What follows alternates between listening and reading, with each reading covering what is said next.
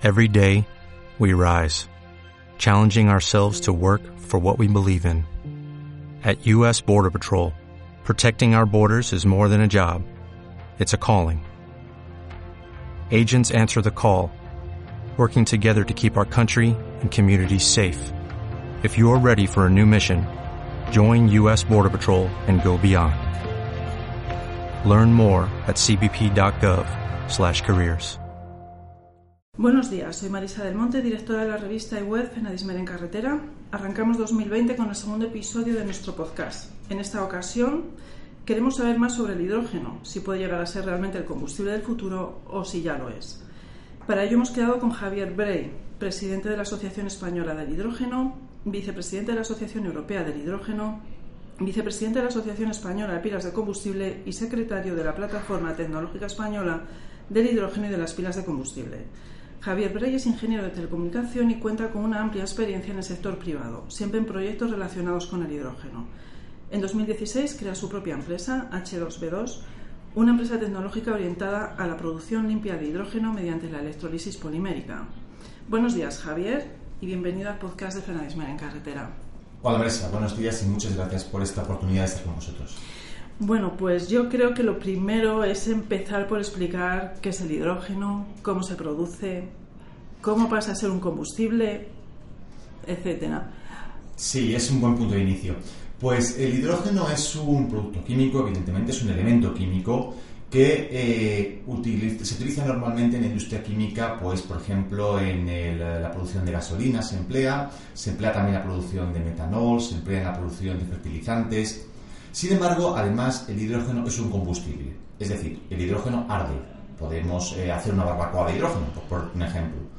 La diferencia del hidrógeno frente a otros combustibles es que a la hora de arder, a la hora de combinarse con oxígeno, únicamente produce agua como residuo, es decir, no produce dióxido de carbono, no produce CO2, no produce nada más que agua, porque el hidrógeno, su fórmula química que es H2, es solo hidrógeno, cuando se combina con el oxígeno del aire en una combustión, pues produce eso, únicamente vapor de agua. Con lo cual, el hidrógeno tiene esa ventaja ya de entrada a la hora de utilizarse.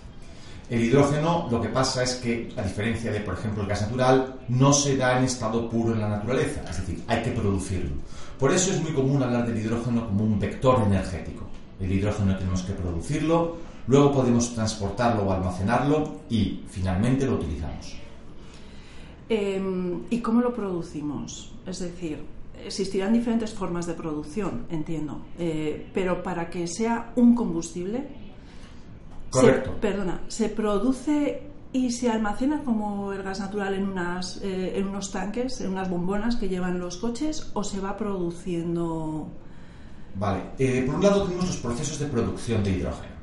El más extendido es el que se denomina reformado de gas natural, que no es más que coger gas natural, el gas natural está compuesto de carbono e hidrógeno y separamos el carbono del hidrógeno en el gas natural. El problema de este proceso de producción, bueno, tiene dos problemas. El primero que necesitamos gas natural, evidentemente, si no tienes gas natural no puedes producir el hidrógeno a partir de él. Y el segundo problema es que emite dióxido de carbono. Es un proceso que emite CO2. En su producción. En su producción. Con lo cual, como puedes ver, pues eh, producimos hidrógeno, pero mm, a partir de, de un combustible fósil y emitiendo CO2. Actualmente, la mayoría del hidrógeno eh, que tiene un uso industrial, el 95% del hidrógeno que tiene un uso industrial se produce por reformado de gas natural. ¿Por qué? Porque es un proceso bueno, bonito y barato. Es un proceso que funciona, es un proceso conocido y los grandes consumidores de eh, hidrógeno, como por ejemplo las refinerías o las plantas de producción de amoníaco o de metanol, pues producen y utilizan el hidrógeno a partir del reformado de, de gas natural. Sin embargo, existen muchos otros métodos de producción de hidrógeno. Eh, aparte de los que están en laboratorio, el otro 5% del hidrógeno industrial actualmente es producido a partir de electrólisis. La electrólisis es la ruptura de la molécula de agua mediante energía eléctrica. Es decir, básicamente cogemos agua, la sometemos a una cierta corriente eléctrica y esa corriente eléctrica rompe las moléculas de agua, que tienen oxígeno e hidrógeno, en sus componentes. El oxígeno se libera al aire y nos quedamos con el hidrógeno. Esto es básicamente la electrólisis para la producción de hidrógeno a partir de agua. La electrólisis no produce residuos más allá del oxígeno y además la electrólisis se puede producir a partir de agua y fuentes de energía renovable, como por ejemplo la solar o la eólica. Es decir, es un método limpio y sostenible de producción de hidrógeno que no em, tiene emisiones. Lo que pasa es que fíjate, en la producción de hidrógeno mediante electrólisis, el precio del hidrógeno depende del precio de la electricidad. Como usualmente en términos medios la electricidad es más cara que el gas natural, nos encontramos con que el hidrógeno producido por electrólisis es más caro usualmente que el hidrógeno producido desde gas natural. Pero eso, como hablaremos más adelante, va a cambiar y va a hacer que el hidrógeno por electrólisis tome cada vez más importancia. Luego el hidrógeno se haya producido como se haya producido, lo comprimimos o lo licuamos y lo transportamos o lo almacenamos, igual que hacemos con el gas natural. Vale, y es ahí donde iría el camión, el coche, la furgoneta a una hidrogenera, lo podríamos llamar. Sí, correcto, Marisa. El proceso completo sería, tendríamos plantas de producción de hidrógeno. Lo bonito del hidrógeno es que pueden ser plantas pequeñas y distribuidas o grandes y centralizadas. Pero supongamos que tenemos una planta de producción de hidrógeno a partir de fotovoltaica, por ejemplo. Esta planta tiene paneles fotovoltaicos que recogen la energía del sol, producen energía eléctrica que alimenta a electrolizadores que producen hidrógeno renovable. Este hidrógeno lo almacenamos en unos tanques, lo recogen unos camiones y lo distribuyen por estaciones de servicio convencionales, como las que conocemos hoy en día, con unos depósitos que se llenan, unos grandes depósitos que se llenan de hidrógeno. Y tiene surtidores. Pararíamos el camión junto a un surtidor, cogeríamos el boquerel y en 15 minutos habríamos cargado nuestro camión de hidrógeno. Exactamente igual que el gas natural, Exactamente que el diésel, que la gasolina, eh, etcétera. ¿Las propias estaciones de servicio podrían producir hidrógeno? Sí, en una estación de servicio podrías instalar un electrolizador y producir el hidrógeno que la propia estación de servicio consume. Eso se podría hacer así. Lo haríamos a través de agua o a través de y electricidad o a través de gas natural, de cualquiera de las dos formas. Correcto. Lo que pasa que, eh, como te he ido diciendo antes, hay dos aspectos que empujan hacia el hidrógeno producido desde electrólisis. Fíjate que si esta estación de servicio la tuvieses en un punto, en un eh, casco urbano, esta estación de servicio no te gustaría que emitiese CO2, con lo cual eh, digamos que nos decantaríamos para la electrólisis. El otro aspecto es las estrategias que todos los países están tomando de cara a la descarbonización. Como sabemos todos, las distintas geografías del mundo apuestan por menos CO2, menos CO2 en el transporte, en la industria, en el sector residencial, en el sector de la energía y apuestan incluso por incrementar gradualmente y hasta el 100% las energías renovables. No hay ninguna geografía que tú eh, leas su política y te diga, oiga, pues aquí vamos a ir por, la producción de, eh, energía eléctrica desde carbón eh, bajo, por, encima de todas las cosas. No, lo normal es que más o menos todas las geografías van diciendo vamos a ir descarbonizando la producción de energía. El caso de España, España en 2018 produjo el 40% de su energía eléctrica demandada a partir de renovables, quiere elevarlo a más del 30, perdón, a más del 70 para el año 2030 y quiere llegar al 100% de energías renovables en nuestra red eléctrica para el año 2050. Este incremento de energías renovables lleva a cabo, lleva eh, consigo, lleva parejo dos cosas. Por un lado, cada vez van a ser más baratas, las energías renovables ya están compitiendo con las energías fósiles, pero van a ser todavía más baratas. Esto va a hacer que el hidrógeno por electrólisis sea competitivo eh, con el hidrógeno producido desde gas natural y, por supuesto, por ejemplo, con la gasolina. Ahora hablamos, si quieres, de precios. Y, por otra parte, va a hacer que dispongamos de mucho hidrógeno renovable. ¿Por qué? Porque vamos a utilizar el hidrógeno como una manera de gestionar la energía. Toda la energía que nos sobre, por ejemplo, en verano, que hace muchísimo sol, la vamos a utilizar para producir hidrógeno, que se va a utilizar como una alternativa al gas natural, como un combustible alternativo, o se va a utilizar como un sistema de almacenamiento de energía. Puedo convertir el hidrógeno en electricidad cuando yo quiera. Esto nos lleva, por ejemplo, al precio del hidrógeno. Uno de los grandes hándicaps que ahora mismo, bueno, tiene varios, ¿no? Para que se utilice como combustible en el transporte. Uno de ellos es, bueno, pues la falta de, producto, de, oferta de vehículos. Otro es que no hay una red, pero también se habla mucho del precio, del precio del, hidrógeno como combustible. ¿Qué- ¿De qué precio podemos estar hablando ahora y qué precio piensas que cuando todo este proyecto de descarbonización avance puede llegar a tener? ¿Estará en competencia con el gas natural, por ejemplo, en precio? El hidrógeno hoy en día como combustible para vehículos pesados eh, no tiene un modelo de negocio eh, que podamos analizar en detalle, porque no existe un, mercado de masas, por decirlo de alguna manera. Vamos a hablar, si te parece, de los del hidrógeno utilizado como combustible de vehículos automóviles, que se parece, no es lo mismo, pero se parece. Es el primer paso. Eh, ahora mismo, nosotros, con energías renovables, al precio, por ejemplo, de la última subasta que hubo de fotovoltaica en Portugal, se puede producir hidrógeno renovable, como te decía, a un precio competitivo con el hidrógeno procedente de reformado de gas natural. Pon que produzcamos el hidrógeno a 1,5 euros el kilogramo, por ejemplo. Em, luego, evidentemente, ese hidrógeno tenemos que comprimirlo, tenemos que licuarlo, tenemos que transportarlo, hay que ir añadiendo euros, hay que ganar dinero, hay que meter un margen, hay que pagar impuestos, hay que ir añadiendo euros a medida que corremos por toda la cadena del suministro. Pero, sin embargo, con un kilogramo de hidrógeno, en un vehículo, en un Hyundai Nexo, por ejemplo, como mm. los que ya tenemos circulando por Madrid, que ya tenemos circulando por Madrid, este vehículo puede recorrer unos 120 kilómetros con, un, con un, kilogramo de hidrógeno. Lo cual quiere decir que, eh, que para, eh, si queremos, por ejemplo, eh, conducir 100 kilómetros, pues necesitamos menos de un kilogramo de hidrógeno. Aproximadamente nos viene a salir, si, si ponemos el kilo de hidrógeno a 8 euros y medio, nos viene a salir los 100 kilómetros por 7 euros. Esto es competitivo. Es un precio competitivo. Entonces, lo podemos producir un y medio y lo podemos vender a ocho y medio. En medio nos quedaría todo el dinero que tiene que ganar todo el mundo y los impuestos que hay que pagar.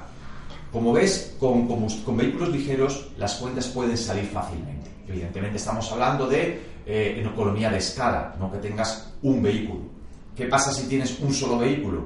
Pues que evidentemente alguien, el dueño de la estación de servicio de hidrógeno, y la Confederación Española de Empresarios de Estaciones de Servicio está muy interesada en el hidrógeno como un combustible alternativo, evidentemente, pero ellos pondrán surtidores de hidrógeno en estaciones de servicio cuando el modelo de negocio salga. Claro, cuando ya más de un coche.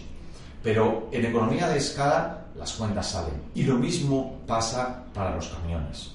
Eh, ya hay fabricantes que están empezando a poner en el mercado camiones de hidrógeno a medida que vaya habiendo una masa crítica, irán extendiéndose las estaciones de servicio de hidrógeno y evidentemente es un combustible que vamos a tener como un combustible alternativo real en, eh, breve plazo de tiempo. Em, por lo que has comentado, la estimación es también que a medida que avance todo el tema de las renovables, eh, a medida que haya más vehículos, a medida que haya más demanda de hidrógeno, eh, el precio también sería lógico que bajara, es decir, de esos 8 euros y pico que estará al kilo, es previsible que fuera menos eh, de ese precio. Tiene que bajar el precio del hidrógeno, por supuesto. ¿Va a bajar por qué? Porque van a bajar las renovables, porque van a bajar los electrolizadores, esa tecnología que convierte el agua y la energía eléctrica en hidrógeno. Tiene que bajar porque van a abaratarse las estaciones de servicio de hidrógeno y porque toda la logística del hidrógeno, que hoy en día nos suena un poco más rara, todos sabemos que hay tuberías de gas natural, todos sabemos que el gas natural se comprime, se licúa, todos sabemos que el gas natural se regasifica, se distribuye, se transporta. Cuando hagamos todo eso con el hidrógeno y hay empresas analizando y viendo esas oportunidades de mercado, evidentemente los costes asociados al hidrógeno van a bajar también. Tienes razón. Bueno, eh, esto nos lleva también a meternos en otro tema, que es el de una infraestructura de repostaje. Ahora mismo es inexistente, entiendo, por lo menos en España, no, conozco Europa. Eh, el gas natural empezó igual para automoción, no había apenas infraestructura y cada vez hay más infraestructura. Va más despacio de lo que los clientes eh, que tienen vehículos, camiones, eh, sobre todo de gas natural, les gustaría, pero bueno, se va extendiendo, quizá también sea más fácil, es muchísimo más barato el gas, el gas natural y los vehículos de gas natural. Eh, entiendo que los vehículos de hidrógeno. ¿Puedes comentarnos algo sobre la infraestructura? Si lo que hay y lo que haya previsto, o, cómo ves tú que debiera ser.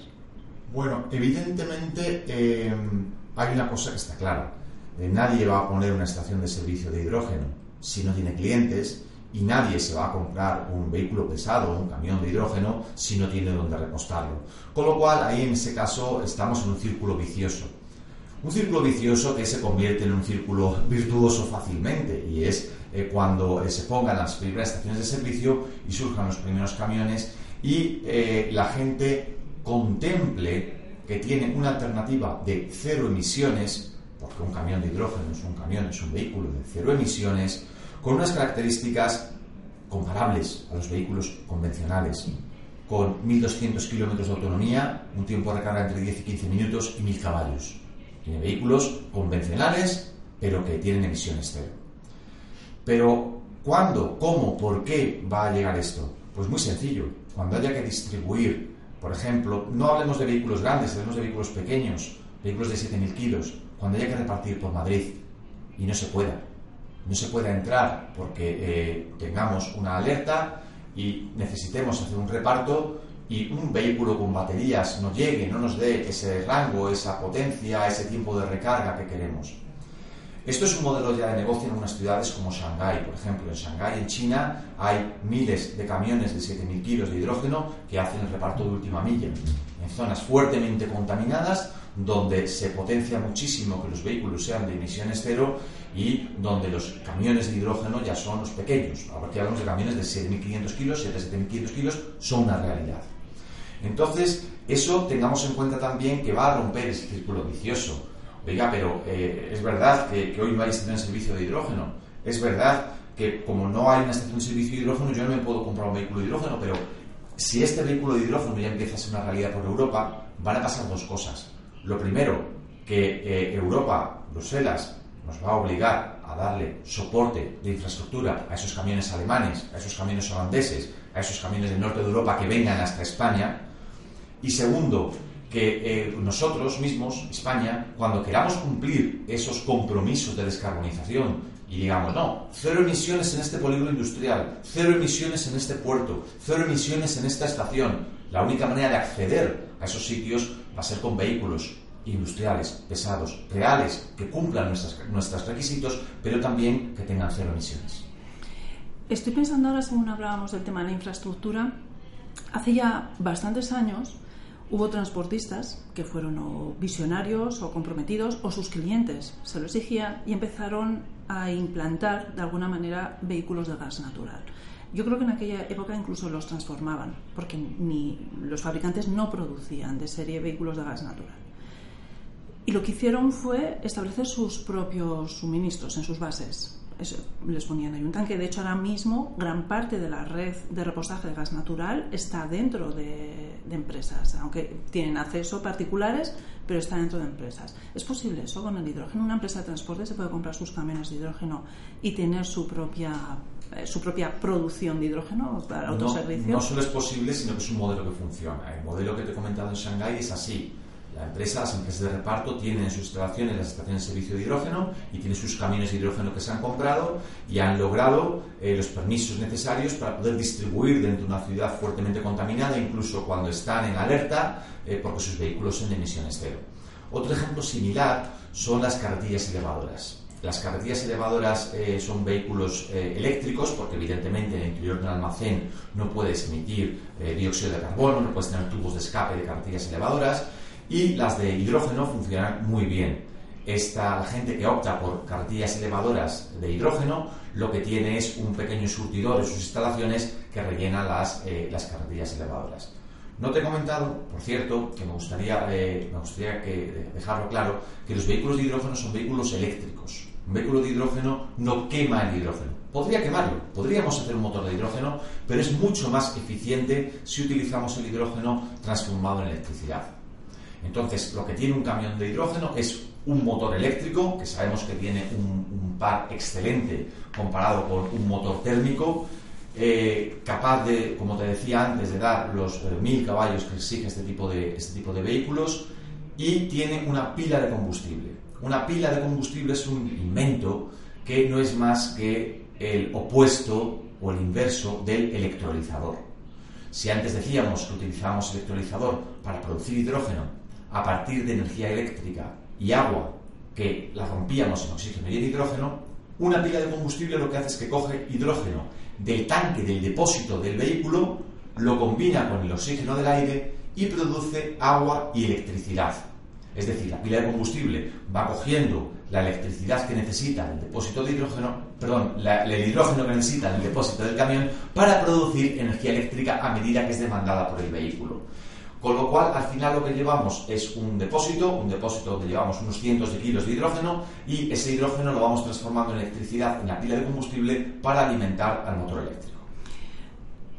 Entonces, ¿qué diferencia hay entre un vehículo 100% eléctrico o uno de hidrógeno? ¿Y qué ventajas tiene el hidrógeno? Ambos vehículos, ambos vehículos son 100% eléctricos. Los dos. La propulsión. claro, los dos. los dos. tienes la propulsión, pero además tienes muchas ventajas. Por ejemplo, una, ventaja típica de un vehículo eléctrico es la frenada regenerativa. Es decir, la frenada, en lugar de ser simplemente un disco eh, y unas pastillas de freno que se consumen, lo que tenemos es un, eh, un generador de energía eléctrica y cuando conectamos a las ruedas va frenándolas, pero además recupera toda esa energía y la mete dentro de las baterías. Eso lo puedes hacer también en un vehículo de hidrógeno. Ambos dos, el vehículo eléctrico de batería y el vehículo eléctrico de hidrógeno, son vehículos eléctricos. Las diferencias están en que en un vehículo eléctrico de baterías tienes energía eléctrica almacenada en baterías.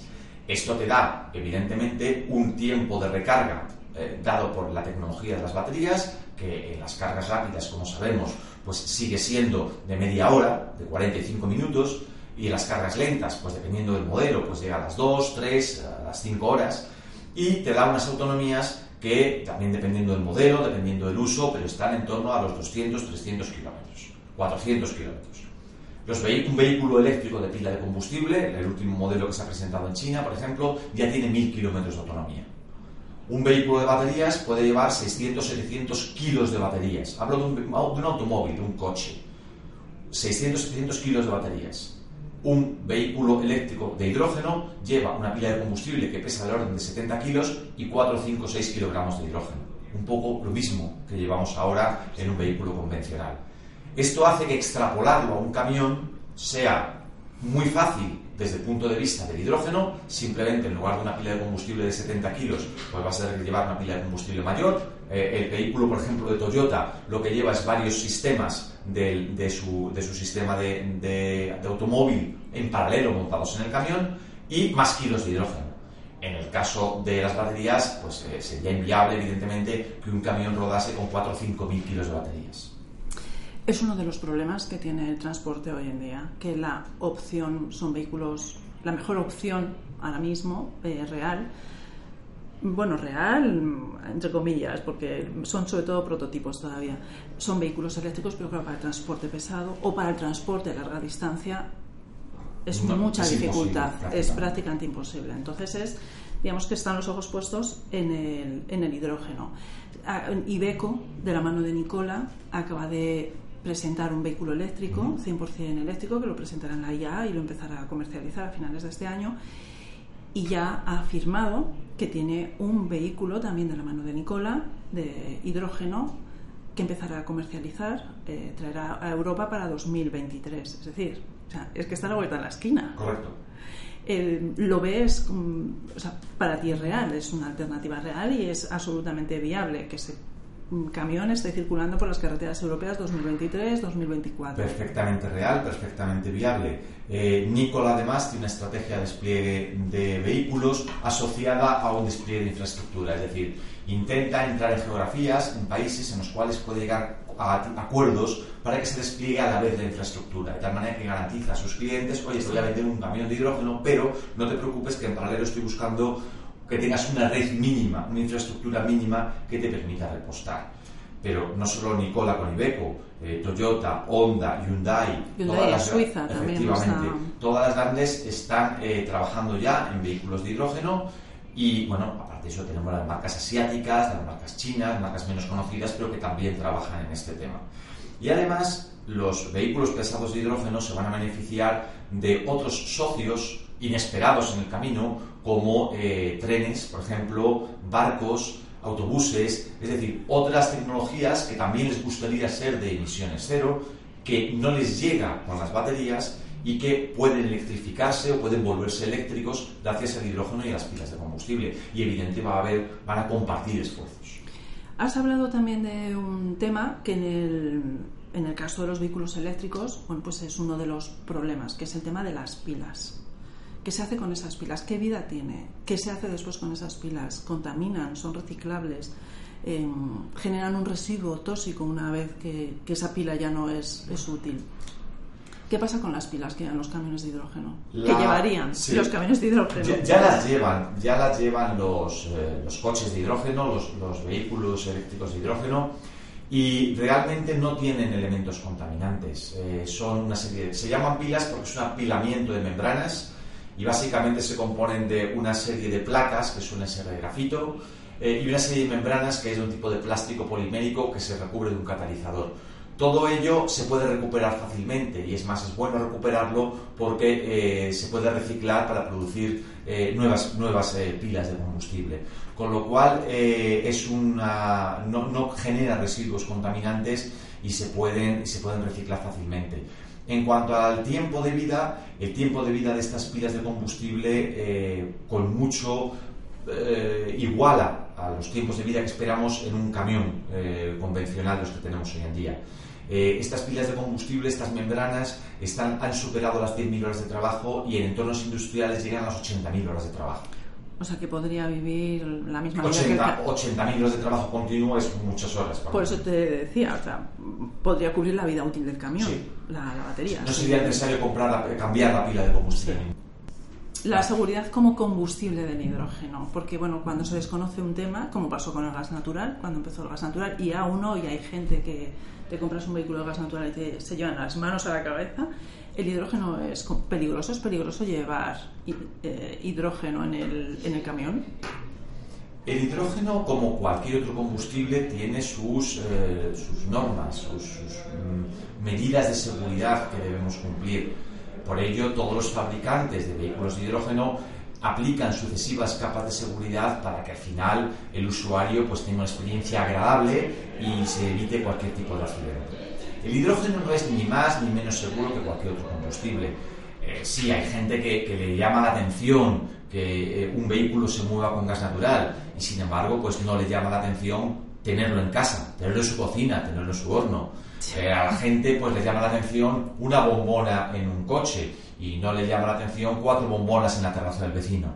entonces, bueno, hay, hay energías energéticos, hay combustibles que desmitificamos Hoy en día hemos desmitificado la gasolina y el diésel, les hemos perdido casi todo el respeto. Eh, nadie se lleva las manos a la cabeza por ver a alguien en una gasolinera llenando una garrafa de combustible. Y sin embargo pues evidentemente esta persona está saltándose muchas medidas de seguridad. Pero se hace y bueno pues le hemos perdido el miedo. Entonces el hidrógeno por supuesto hay que respetarlo pero sí que es verdad que no hay que tenerle miedo el hidrógeno, si, eh, nos ponemos en, el peor caso y tenemos un accidente con un combustible como la gasolina o el diésel y hay una ruptura del depósito, lo que va a pasar con un combustible líquido es que se va a desparramar, va, a empapar el vehículo y eh, además va a producir vapores. Si eso llega a incendiarse, el vehículo, todo el vehículo empapado en combustible por el suelo, va a arder hasta que se acabe, hasta que se agote el combustible. En el caso del hidrógeno, si se produjese una rotura del vehículo, del, depósito de hidrógeno, cosa que es bastante poco probable por el número de capas que lleva de seguridad, pero si eso sucediese, primero, está totalmente aislado del habitáculo del conductor y segundo, esa mínima fuga haría que el hidrógeno se dispersase a gran velocidad por la atmósfera. Es decir, el hidrógeno pesa poquísimo, muchísimo menos que el aire y el hidrógeno en cuanto encuentre un agujero va a subir y se va a dispersar en la atmósfera. Si se llegase a incendiar, si acercásemos una cerilla, habría una llama elevada de hidrógeno que ardería un, número de segundos, 4 o 5 segundos. Pero en cuanto el hidrógeno hubiese salido a gran velocidad a la atmósfera, dejaría de arder. es verdad que puede romperse si le damos un, un, golpe, es verdad que si le acercamos una cerilla se va a incendiar, pero ese incendio va a ser mucho más controlado, aislado y fuera del habitáculo del conductor comparado con, por ejemplo, un incendio de gasolina o de diésel que, eh, bueno, lo normal es que acabe envolviendo, veamos ese vehículo carbonizado al lado de la carretera. Entonces, em, ¿cuáles son los retos que, que tiene el hidrógeno para convertirse en una alternativa real y, bueno, y lo antes posible? ¿Y, qué plazo le darías tú para haberlo convertido en una alternativa? Yo no te digo que sustituya totalmente al diésel, que sustituya totalmente a la gasolina, etcétera, pero que sea una alternativa más, como ya lo es realmente el gas natural. Hoy en día el gas natural, por lo menos en España, es una alternativa. Es una buena pregunta, Marisa. Voy a empezar por el final. Yo creo que eh, eh, entre el 2025 y el 2030, a partir de dentro de cinco años, ya vamos a tener al hidrógeno como una alternativa y eh, vamos a poder optar por un vehículo de estas características. ¿Qué hace falta para ello? La tecnología está. No, me preocupa la tecnología. Existen estaciones de servicio. Los autobuses de hidrógeno hoy en día son una realidad. Y tenemos la voluntad de grandes empresas tecnológicas eh, que ya tienen prototipos en poner estos vehículos, como decías antes, en la calle en 3-4 años. Con lo cual, a mí no me cabe duda que dentro de 5 años la tecnología va a estar. Las cuentas salen, como te decía antes, esto no va a costar el triple, no va a costar cuatro veces más, sino que en el peor de los escenarios, llenar el depósito de un camión eléctrico de hidrógeno de emisiones cero nos va a costar lo mismo que llenarlo con el gasóleo actualmente. El, el tema es que evidentemente hace falta una infraestructura. Hace falta una infraestructura en la cual podamos repostar ese camión, podamos repostar ese vehículo de hidrógeno. Y para que llegue esta infraestructura, evidentemente tiene que haber eh, un interés de las empresas en que esta infraestructura se despliegue. Por ello, yo creo que lo primero de todo, lo que va a motivar esta secuencia de hechos, es que exista en España un plan nacional del hidrógeno. Que haya un plan que recoja el hidrógeno como un vector energético que se puede utilizar como una alternativa al gas natural, como un método para gestionar y almacenar la energía renovable, que lo podemos utilizar en las industrias para reducir las emisiones y que se puede utilizar en todo, el transporte. A partir de ese plan nacional y que se diga, señores, el hidrógeno es un combustible limpio, alternativo, sostenible, renovable, que vamos a producir en nuestro propio país gracias a todas las tecnologías, toda la energía renovable que vamos a instalar entre el 2020 y el año 2030, eh, gracias a esa energía renovable vamos a tener ese, hidrógeno renovable disponible y barato, haya un plan nacional, como te decía, que lo regule, que lo normalice. Esto va a hacer que muchas empresas, muchas industrias lo vean como, como un hecho, que, oye, vamos a apostar por esto porque está en nuestra estrategia, está en la estrategia y en el plan de España y vamos a optar también por mirar esta alternativa. Lo segundo que va a pasar es lo que tú decías antes. A partir de ese plan va a empezar a haber flotas cautivas un, distribuidor, un distribuidor de última milla, un distribuidor logístico que diga, oye, pues yo puedo tener perfectamente tres estaciones de servicio de hidrógeno en tres puntos de España y con eso puedo mover mi flota de camiones que gracias a ese plan, gracias a ese interés, debería tener algún tipo de beneficio, aunque sea de poder circular por más sitios o poder circular con, eh, mm, durante más tiempo que sus competidores que sigan empleando eh, diésel, que sigan empleando eh, combustibles que, que, contaminen. Y a partir de ahí esa infraestructura mínima irá desarrollando una infraestructura mayor. Con lo cual yo sí que creo que en cinco años tendremos el hidrógeno como una alternativa real para este tipo de vehículos. Bueno, iba a terminar la entrevista preguntándote mm, si el hidrógeno puede ser el combustible del futuro, pero yo creo que no te lo pregunto, ¿no? Es, realmente para, para ti. El, es una hidrógeno realmente va a ser uno de los combustibles del futuro. Evidentemente la energía eléctrica va a estar ahí. No, no vamos a renunciar en absoluto a todo lo que tiene la energía eléctrica. Pero lo bueno del hidrógeno es que es el vector energético, es el, el, combustible que va de la mano de la energía eléctrica. Si te fijas, el hidrógeno puedes producir desde electricidad y la electricidad la podemos producir desde hidrógeno. Con lo cual al final vamos a tener dos grandes vectores energéticos en el futuro, el hidrógeno y la electricidad, todos ellos producidos desde fuentes renovables que no contaminan, que nos garantizan la seguridad de suministro, que crean puestos de trabajo y crean economía local y que además pues, son perfectamente compatibles con un desarrollo sostenible y que los vamos a utilizar los dos tanto en el sector residencial como en la industria, como en el sector energético, como por supuesto en el transporte por carretera que tanto nos preocupa. Y para acabar, Javier, eh, tú dirías que el hidrógeno, lo pones a la par de la electricidad, pero tú dirías que un vehículo propulsado por el hidrógeno es como un pasito más arriba que la electricidad, es decir, es, es incluso más limpio que un, que un vehículo eléctrico. Bueno, es, eh, digamos que es, eh, es, un hermano si queréis, un hermano mayor o un hermano menor del vehículo eléctrico de baterías. Evidentemente es una evolución del vehículo de baterías. Eh, por ejemplo, en el caso de Toyota, Toyota ya había sacado vehículos eléctricos con baterías antes de lanzarse al vehículo eléctrico con pila de combustible e hidrógeno.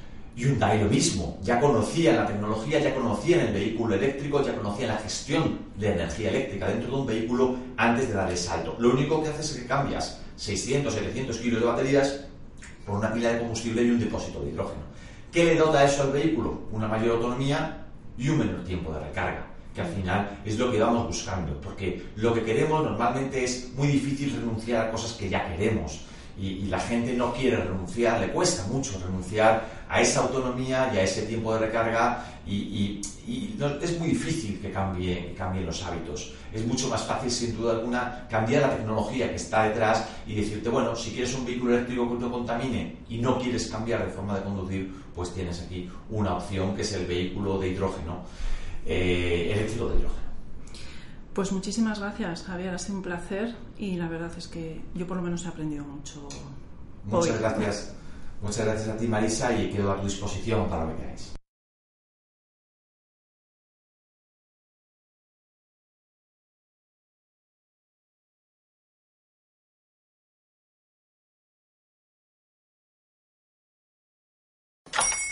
Hola, buenos días, mi pana. Buenos días, bienvenido a Sherwin Williams.